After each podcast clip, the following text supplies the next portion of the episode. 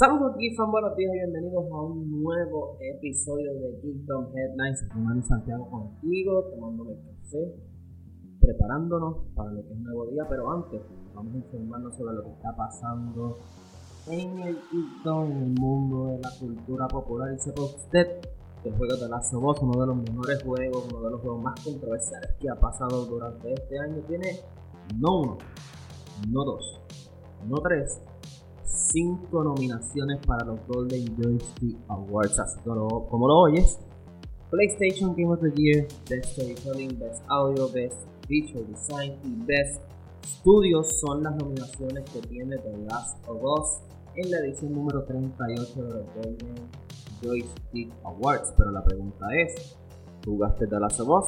¿Qué te pareció? Coméntanos aquí en las redes sociales de Geekspot.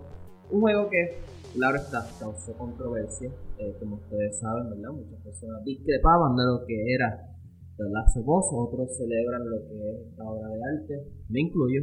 Así que, ¿qué, piensas de The Last of? Coméntanos aquí en nuestras redes sociales y veamos a ver con cuántos premios arrasa The Last. Por otro lado, Marvel encontró a su Mrs.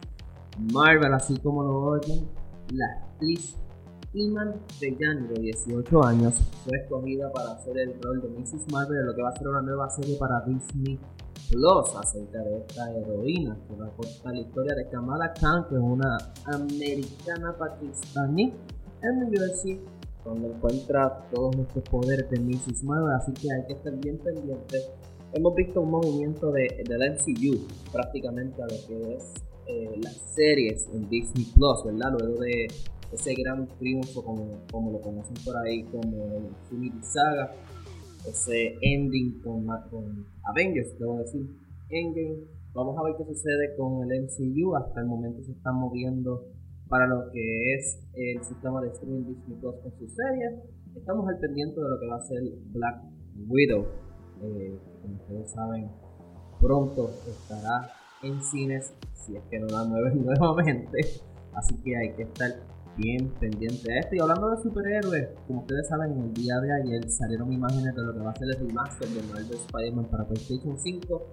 Y muchas personas comenzaron a opinar acerca del nuevo cambio de look de Peter Parker. Por eso usted, Insomniac, especialmente Brian y Tina, que es el director creativo del mismo, habló y dijo que el cambio, el cambio facial de lo que es Peter Parker tenía que ser una necesidad para que, como dicen por ahí, machara con el actor Yuri Lowenthal, Lowenthal, debo decir, que es que está personificando a Peter Parker, así que hay razones por la justificación, debo decir, por la que este cambio sucedió. Fuera de eso, el juego se ve súper eh, eh, genial en cuanto a gráficos se refiere. Si no has visto, visita Xbox.net donde está el trailer, esta y otras informaciones. Así que con esas tres noticias los dejo. Hoy fue cortito, hoy fue grano. Así que espero que pasen un excelente día. Y me despido no sin antes decirles que sigan en todas las redes sociales de Manuel Santiago y sigan esto en YouTube, Instagram, Facebook y nuestro website geeks.net para que te enteres en cuanto a la cultura popular se refiere. Recuerda que este viernes, mañana, vamos a tener el disco de podcast y las de semana Fortnite Así que comparte esta captura con todas tus amistades para que estén el día. Que pases un excelente día. Tómate ese café y recuerda que este es Discord o Kids. Bye, Kids.